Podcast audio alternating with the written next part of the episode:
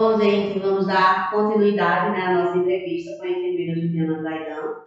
Nessa segunda parte, nós vamos entrar na vida acadêmica de Juliana. Né?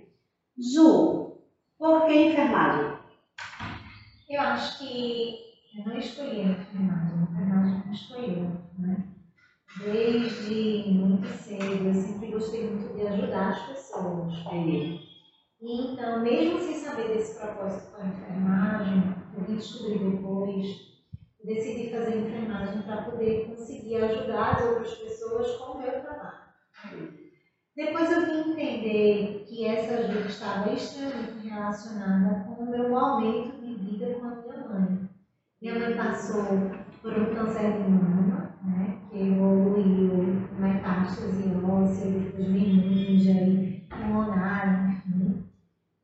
nesse momento em que ela teve o câncer, que ela descobriu, evidentemente eu ainda não era enfermeira. Mas depois é como se tudo fizesse sentido, né? se você entende. Né? Eu passei a cuidar de mim, não só ajudar os outros, mas esse cuidado se transformou para a minha vida pessoal junto a ela. E com esse conhecimento da enfermagem, eu tive a possibilidade de ajudá-la, transformar um pouquinho a vida dela. De melhorar, um pouco de dar a ela conforto e qualidade de vida através do meu enfermagem. Então, eu digo assim, eu não escolhi a enfermagem, a enfermagem me escolheu. Eu acho que propósito de vida, né? Um propósito aqui, é, é mais ou menos isso, a gente é escolhido. A gente é escolhida, a gente não escolhe, né?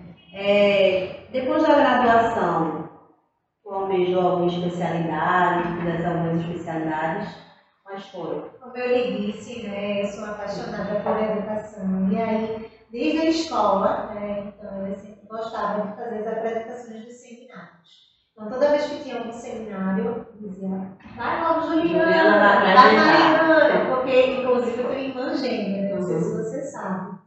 E aí, assim, era uma paixão grande de fazer com que as pessoas entendessem o que eu estava querendo passar, para que eu transformasse, talvez, um assunto que fosse difícil para você, um assunto fácil, fácil, que você pudesse compreender. Então, a educação sempre foi uma paixão. Juntei com a escolha da enfermagem no cuidado, então acabei aliando a enfermagem e o cuidado dentro de uma coisa só. E aí parti para a área de educação e saúde, que foi o que eu sempre gostei. Pensando nessa estratégia de educação e saúde, eu vi a necessidade de fazer especialização em educação e enfermagem para a saúde. E aí foi quando eu fiz a seleção para a Universidade Federal, para essa pós-graduação. E eu já estava como enfermeira de educação, né, em um hospital privado aqui no Uhum. Recife, e fiz a pós-graduação que me acrescentou. Essa pós foi um mestrado já? Não, essa Não. pós foi uma pós mesmo. Uma pós de especialização. Foi na Federal. Entendi. E aí o mestrado veio depois, né? Hum, quando eu enxerguei a possibilidade de dar um salto, né, na minha vida profissional e acadêmica também. E aí veio a escolha do mestrado. Mas veio a escolha do mestrado pensando em algo que eu conseguisse aliar a educação com a enfermagem. Por isso a Certo. escolha foi do mestrado em enfermagem com promoção à saúde, que foi pela Universidade de Pernambuco, pela UPE Porque tem um segmento na área de educação, que né? ele tem um segmento na área da educação, muito embora a minha linha de pesquisa tenha sido a parte da saúde mental. Entendi. Mas eu consegui aproveitar essa parte da saúde mental dentro da instituição que eu atuava, que é onde eu atuo até o momento. Na parte da educação Na parte de continuada. educação é, corporativa, né? E na parte de saúde mental, porque consegui ajudar essas pessoas que é, caiu no momento da coleta de pesquisa, foi bem no momento da pandemia, onde esses Hum, do Covid. do Covid, eles precisavam de um apoio psicológico, né? Foi um momento em que a gente viu várias transformações, a saúde mental ficou extremamente fragilizada. Então a gente conseguiu fazer esse diagnóstico e, em cima desse diagnóstico, fazer as nossas intervenções educativas Entendi. junto aos colaboradores. Tudo isso durante o mestrado, você estava durante o mestrado, né? Certo. É, pretende ir para o doutorado? Essa é uma pergunta difícil. Assim, quando eu terminei o mestrado, é, a minha ideia é me dar, logicamente, um doutorado.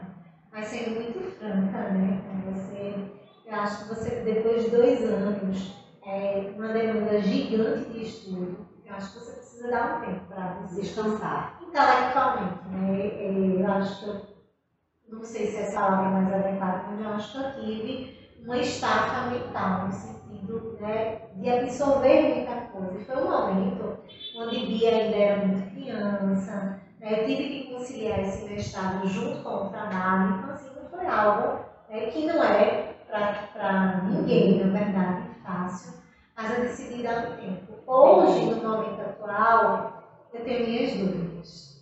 Entendi. Mas aí é algo que é para se pensar É seu. Particular, não agora, para é. agora, mas futuramente, quem sabe. Futuramente, quem sabe, exatamente. Pronto, gente, finalizando a segunda parte, né, nós conhecemos um pouco da trajetória acadêmica que Juliana percorreu né, durante o tempo de formação da graduação, especialização e o mestrado. Na terceira parte, a gente vai falar um pouco sobre a vida profissional da, dessa enfermeira, tá? Então, nos aguardem.